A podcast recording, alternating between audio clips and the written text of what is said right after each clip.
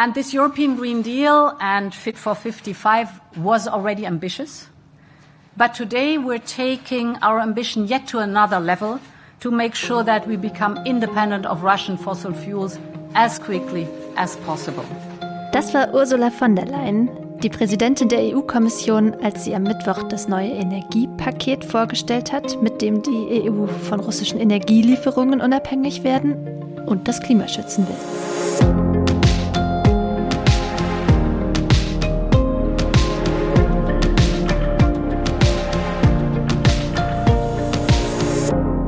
Hi und herzlich willkommen zu einem neuen Klima-Update, dem Nachrichtenpodcast von Klimareporter und Taz der Tageszeitung, in dem wir über die drei wichtigsten Klimanachrichten der Woche sprechen. Ich bin Susanne Schwarz und ich spreche heute mit meiner Kollegin Verena Kern. Hi Verena. Hi Susanne. Heute geht es bei uns im Klima-Update um den neuen Klimazustandsbericht der Weltwetterorganisation, der mal wieder brutale Erkenntnisse enthält, kann man, glaube ich, sagen. Dann sprechen wir darüber, wie die EU von russischen Energieimporten unabhängig werden und gleichzeitig die Klimakrise bewältigen will. Und dann geht es leider darum, wie Deutschland seine Verpflichtungen bei der Zahlung von Klimageld an arme Länder schleifen lässt. Beginnen wir mit dem Klimabericht der Weltwetterorganisation, kurz WMO. Der Bericht enthält keine guten Nachrichten. Brutal hast du, glaube ich, gerade sogar gesagt. Und das stimmt tatsächlich. Vier der sieben zentralen Indikatoren für den Klimawandel haben laut dem Klimazustandsbericht neue Höchstwerte erreicht. Das ist also ein Bericht, den die WMO jährlich herausgibt. Und das heißt, einige Sachen wissen wir schon, weil sie jetzt im Laufe des vergangenen Jahres gemessen wurden. Und teils haben wir hier im Klima-Update auch schon darüber geredet. Aber dieser Bericht sammelt eben alles nochmal für das ganze Jahr. Rekorde gab es beim Anstieg des Meeresspiegels, beim Wärmegehalt der Ozeane, bei der Versauerung der Meere und äh, bei der Konzentration der Treibhausgase in der Atmosphäre. Ähm, das reiht sich also nahtlos ein in die Nachricht von letzter Woche, äh, die ja auch von der WMO kam, dass mit einiger Wahrscheinlichkeit schon in den kommenden fünf Jahren eines im Durchschnitt um 1,5 Grad über dem vorindustriellen Temperaturniveau liegen könnte. Genau. Bei den Durchschnittstemperaturen auf der Erde gab es laut Bericht keinen neuen Rekord. Das Jahr 2021 war 1,1 Grad wärmer als das vorindustrielle Niveau. Das ist viel. Und damit gehört 2021 auch zu den sieben heißesten Jahren überhaupt. Aber es gab eben auch schon noch heißere Jahre. Und das bislang heißeste Jahr war 2016. Da war es rund 1,2 Grad wärmer als zu vorindustriellen Zeiten. Aber Wetterschwankungen sind ja normal. Relevant ist, wie ein typisches Jahr ist. Der WMO-Chef hat jedenfalls, wie auch schon letzte Woche, eindringlich gewarnt vor mehr gefährlichen Extremwetterereignissen angesichts des neuen Berichts. Was mir noch aufgefallen ist oder was ich interessant fand, ähm, war, also neben der ja so richtigen wie üblichen Aufforderung an die Regierungen, den Ausstoß neuer Treibhausgase zu reduzieren, sagte er, es seien auch Verfahren wichtig, mit denen man Kohlenstoffdioxid wieder aus der Atmosphäre rausbekommt. Also es können Wälder sein, denn Bäume binden ja Kohlenstoff, aber eben auch Technologien. Also man merkt, dieses Thema wird wichtiger. Es kam ja auch schon im letzten IPCC-Bericht vor, ziemlich prominent, weil die Chancen, die 1,5 Grad Grenze nur durch klassischen Klimaschutz, also die Senkung des CO2-Ausstoßes dauerhaft einzuhalten, eben langsam nur noch äh, ja, hochtheoretisch sind. Und äh, das ist echt ein Drama, denn erstens wissen wir noch nicht, ob äh, die bisherigen technologischen Ideen auf großer Skala überhaupt funktionieren. Zweitens haben sie alle auch Nachteile und Risiken.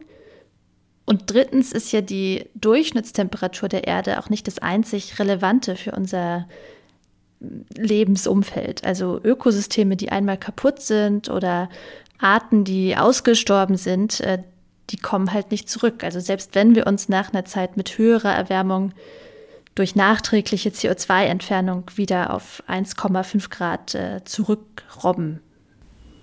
Ja, genau. Unser nächstes Thema ist das Energiepaket der EU, der Repower EU Plan. Den hat die EU-Kommission an diesem Mittwoch vorgestellt. Und dieser Plan ist sozusagen die energiepolitische Antwort der EU. Und jetzt zitiere ich mal die Kommission auf die Härten und die Störung des globalen Energiemarktes, die durch den Einmarsch Russlands in der Ukraine verursacht wurden. Mit dem Paket verfolgt die EU zwei Ziele. Zum einen soll die Abhängigkeit von russischen fossilen Brennstoffen so schnell wie möglich beendet werden. Die kostet ja immer noch fast 100 Milliarden Euro, die pro Jahr an Russland fließen. Und davon will man weg. Und man will außerdem, das ist das zweite Ziel, die Klimakrise bewältigen. Wie die EU das machen will, darum geht's gleich, aber erstmal noch ein paar Worte zur Einordnung. Das entscheidende Wort bei dem Paket ist schnell. Alles soll jetzt sehr, sehr schnell gehen. Also sehr viel schneller als bislang. Und das betrifft auch schon das Tempo, mit dem das Paket zusammengestellt wurde. Genau, also schon im März hat die Kommission das Paket angekündigt. Das war kurz nach Kriegsbeginn also. Und jetzt liegt es schon wenige Wochen später vor. Also das heißt, man hat sich da echt beeilt. Genau. Und die Liste an Maßnahmen in dem Paket, wo es um Beschleunigung geht, die ist auch sehr, sehr umfangreich. Also das ist natürlich gut und es ist auch dringend notwendig, wie wir gerade bei unserem ersten Thema gesehen haben. Und die Kommission hat für ihre Pläne auch schon einiges an Lob bekommen. Aber auf der anderen Seite muss man auch sagen, wenn die Liste so lang ist, bedeutet das eben auch, dass in den letzten Jahren sehr viel liegen geblieben ist und einfach nicht angepackt wurde. Und das, obwohl das Pariser Klimaabkommen schon 2015 beschlossen wurde und die EU auch nicht erst seit gestern das Ziel hat, bis 2050 klimaneutral zu sein. Absolut. Ähm, und jetzt lass uns die Pläne mal genauer anschauen. Ein ganz wichtiger Punkt ist, dass es beim Ausbau der erneuerbaren Energien schneller gehen soll. Bisher hatte die EU geplant, dass man bis zum Jahr 2030 auf 40 Prozent Erneuerbare im Energiemix kommen will. Und jetzt sollen es 45 Prozent werden. Genau, und schaffen will man das zum Beispiel mit einer Solarpflicht. Die soll es bei neuen Gebäuden geben und zwar gestaffelt. Bei öffentlichen und bei gewerblichen Gebäuden ist ab 2025 vorgesehen, dass sie ein Solardach haben müssen, bei Privathäusern ab 2029. Und es werden auch erstmals Ausbauziele für die Solarenergie definiert, die auf eine Vervielfachung der heutigen Kapazität hinauslaufen. Und bei der Offshore-Windenergie soll auch massiv und beschleunigt ausgebaut werden. Und damit es mit der Beschleunigung klappt, sollen Ökostromanlagen definiert werden als von überragendem öffentlichen Interesse. Das ist ganz ähnlich wie das im deutschen Osterpaket auch gemacht wurde. Darüber haben wir ja neulich im Podcast gesprochen.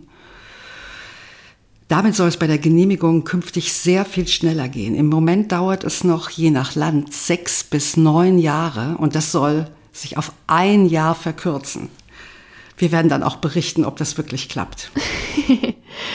ähm, ja, manchen UmweltschützerInnen oder eher NaturschützerInnen macht das auch Sorgen. Also sie fürchten, dass dann eben Umwelt- und Naturschutzrechte aufgeweicht werden und die Mitwirkung äh, oder die Beteiligung der BürgerInnen geschwächt werden könnte.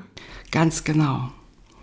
Aber diese Beschleunigung, die betrifft auch andere Bereiche, zum Beispiel das Energiesparen, wo die Ziele auch hochgesetzt werden, oder die Sanierungsrate von Gebäuden, der Einbau von Wärmepumpen oder auch die Produktion und Nutzung von grünem Wasserstoff. Leider ist aber auch der Ausbau von fossiler Infrastruktur mit im Paket. Ähm, neue Öl- und Gasleitungen sollen gebaut werden und natürlich ist auch der Einkauf von LNG, also von Flüssiggas und Öl aus anderen Ländern als Russland geplant. Also mit einem gemeinsamen Beschaffungsmechanismus, tolles Wort, ja. soll es dann zu äh, günstigeren Preisen möglich sein. Es soll also weiterhin Geld in die Fossilen fließen, von denen man ja eigentlich wegkommen will. Äh, und bestehende Kohle- und Atomkraftwerke sollen auch Geld bekommen, damit sie länger laufen können, jetzt in der Kriegskrise. Ja. Und es gibt noch einen weiteren großen Haken, nämlich bei der Finanzierung. Mhm. Ja, bis 2030 will die EU für ihre Pläne 300 Milliarden Euro ausgeben. Also das ist ja schon eine ganze Stange an Geld. Das meiste davon soll aus Krediten kommen, etwa aus dem Corona-Wiederaufbaufonds, die noch nicht, Gelder, die noch nicht ausgeschöpft wurden. Aber es soll halt auch frisches Geld geben. Etwa 20 Milliarden Euro will die EU einsammeln, indem sie 250 Millionen zusätzliche Zertifikate im europäischen Emissionshandel versteigert. Die sind jetzt noch in der sogenannten Marktstabilitätsreserve drin und wären sonst nicht auf den Markt gekommen. Fachleute fürchten jetzt eine, Fachleute fürchten eine doppelte Niederlage für die Klimapolitik. Denn zum einen kann dadurch ja der CO2-Preis auf dem Markt sinken, und das will man ja eigentlich nicht. Und das kann dann wiederum dazu führen, dass es weniger Anreiz gibt, um in grüne Energie und Energieeffizienz zu investieren. Ja, also ein verkauftes Zertifikat im Emissionshandel heißt halt äh, eine weitere Tonne CO2, die ausgestoßen wird. Ne? Also da hängt ganz genau ähm, hängt an jeder Einnahme auch äh, ein klimaschädlicher Effekt. Wir kommen jetzt äh, zu unserem dritten Thema. Und zwar reden wir über ein Problem bei Deutschlands Klimafinanzierung. Und äh, bevor wir uns das genauer angucken, vielleicht noch mal ein kleiner Exkurs äh, oder was ist das eigentlich? Ähm, das ist ja wieder so ein UN-Jargon-Wort, ähm, das eigentlich nicht wirklich treffend oder allgemeinverständlich ist. Also es geht natürlich nicht um die Finanzierung des Klimas, sondern um Geld von Industrieländern für Klimaschutz und für Anpassung an Folgen der Klimakrise in armen Ländern. Einerseits ist das eine Gerechtigkeitsfrage, also Industriestaaten haben ja die Klimakrise hauptsächlich verursacht und äh, sind auch vor allem auf dieser Basis reich. Und andererseits ist es aber auch eine ganz pragmatische Sache. Im globalen Süden fehlt halt das Geld für genug Klimaschutz. Äh, und die Klimaziele von armen Ländern im Rahmen des Pariser Klimaabkommens, die sind teilweise konditional. Also sprich, immer wenn wir hier über Studien reden, die sagen, das bisher Versprochene, das reicht, um die Erderhitzung bei ja, zum Beispiel knapp über zwei Grad zu begrenzen. Ähm, was natürlich immer noch nicht reicht, aber gegenüber früher halt äh, massiver Fortschritt ist, äh, dann ist immer klar, dass ein Teil davon eben von dieser Klimafinanzierung abhängig ist. Genau, und Deutschland hat im vergangenen Jahr auf dem G7-Gipfel, also bei einem Treffen von sieben mächtigen Industrieländern, eine Aufstockung versprochen. Von aktuell knapp über 4 Milliarden Euro pro Jahr auf 6 Milliarden bis 2025. Jetzt würde man ja davon ausgehen, dass dann dieses Jahr schon mal so ungefähr 500 Millionen Euro mehr fließen. Das scheint aber nicht so zu sein. Eine kleine Anfrage des linken Abgeordneten Ralf Lenkert bzw. die Antwort der Bundesregierung darauf hat gezeigt, 4,17 Milliarden sind im Bundeshaushalt veranschlagt also der Bundeshaushalt, der dieser Tage festgezurrt wird. Und das ist ungefähr das Vorjahresniveau. Naja, gebrochen ist das Versprechen damit natürlich noch nicht, denn es war ohne konkrete Zwischenschritte bis 2025 formuliert. Aber man fragt sich natürlich schon, wie wahrscheinlich ist es, dass es dann in drei Jahren einen plötzlichen gigantischen Sprung gibt. Mhm, das ist auch interessant, beziehungsweise relevant, weil es jetzt bei den Klimaverhandlungen auch immer mehr darum gehen wird, ähm, wie geht es denn weiter mit der Klimafinanzierung international? Äh, zum Beispiel auch auf der Weltklimakonferenz Ende dieses Jahres in Ägypten. Und für solche Verhandlungen ist es natürlich ganz schlecht, wenn die, die auf das Geld angewiesen sind, irgendwie Zweifel haben, ob das auch wie versprochen fließt. Ähm, man munkelt übrigens, dass vor der sogenannten Bereinigungssitzung des Bundestagshaushaltsausschusses, die am Mittwoch war, äh, noch ein paar Millionchen äh, zusammengekommen sein. Immerhin, was aber eben noch nicht dem nötigen Trend entspricht. Und das Problem ist übrigens, im Haushalt selbst kann man die Klimafinanzierung nur erahnen, sozusagen. Also da gibt es keinen Posten, der einfach Klimafinanzierung heißt. Ähm, das teilt sich über ganz viele verschiedene Posten, auch mehrere Ministerien auf, also Entwicklungsministerium, Auswärtiges Amt, äh, Wirtschaftsministerium. Und es ist zusätzlich auch noch sehr schwer beziehungsweise im Prinzip unmöglich, Klimafinanzierung zum Beispiel von anderer Entwicklungszusammenarbeit zu trennen. Ähm, also man kann das nicht einfach im Haushalt oder im bisherigen Entwurf dafür nachlesen. Und das heißt, äh, man braucht die Aussagen der Bundesregierung, was sie nun wirklich zur Klimafinanzierung zählt. Wichtig ist vielleicht auch noch zu sagen, Deutschland gibt mit den vier Milliarden Euro schon relativ viel Klimafinanzierung für ein einzelnes Land, also wenn man die absoluten Zahlen anschaut. Aber die Entwicklungsorganisation Oxfam zum Beispiel hat mal durchgerechnet, was verschiedene Länder ihrer Meinung nach schuldig wären, wenn man Finanzkraft und Klimawandelverantwortung einrechnet. Und da kam raus, dass 2025 eigentlich 8 Milliarden Euro fällig wären für Deutschland. Also das wäre ja das Doppelte von heute. Und wenn man sich die internationale Bilanz anschaut, dann sieht man auch schon, dass da bei allen möglichen Industrieländern noch ein ganzes Stück fehlen muss. Insgesamt haben die nämlich 100 Milliarden US-Dollar versprochen pro Jahr zwischen 2020 und 2025. Für das vergangene Jahr gibt es noch keine richtigen Zahlen, aber für 2020 geht die OECD, also der Club der Industrieländer, schon mal ungefähr von einer 20-Prozent-Lücke aus. Genau, das ist halt mal wieder so eine Sache, wo es zwar ein kollektives Ziel gibt, also eben diese 100 Milliarden US-Dollar, aber keine konkrete Einigung die USA zahlen so viel, Frankreich so viel, Deutschland so viel. Und das heißt, äh, man kann sich da ziemlich einfach gegenseitig die Verantwortung zuschieben als Regierung oder als Länder. Und es gibt halt auch international dasselbe Problem wie in Deutschland im Kleinen. Was genau in die Klimafinanzierung reinfließt, äh, ist leider unklar. Also ist jetzt das Bildungsprojekt, äh, ist jetzt rein fiktiv, ne? aber das Bildungsprojekt für dürrekompatible Landwirtschaft in Botswana? Ist das Klimafinanzierung oder ist das Entwicklungshilfe? Dürfen Kredite mitgezählt werden? Das ist zum Beispiel sehr umstritten. Äh, und das handhaben verschiedene Länder unterschiedlich.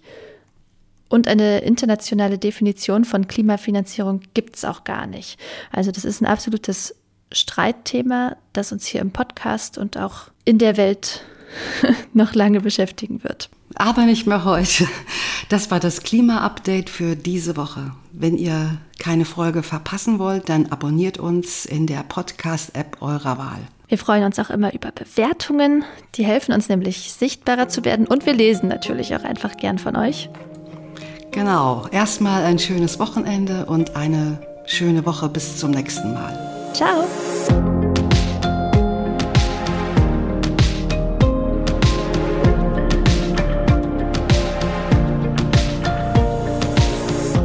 Klima-Update ist ein Projekt des Klimawissen e.V. in Kooperation mit Taz der Tageszeitung. Es wird im Wechsel moderiert von Verena Kern, Sandra Kirchner, Katharina Schipkowski und Susanne Schwarz. Unser Produzent ist Christian Eichler. Ihr könnt unsere Arbeit mit einer Spende unterstützen. Dazu besucht uns auf www.verein-klimawissen.de.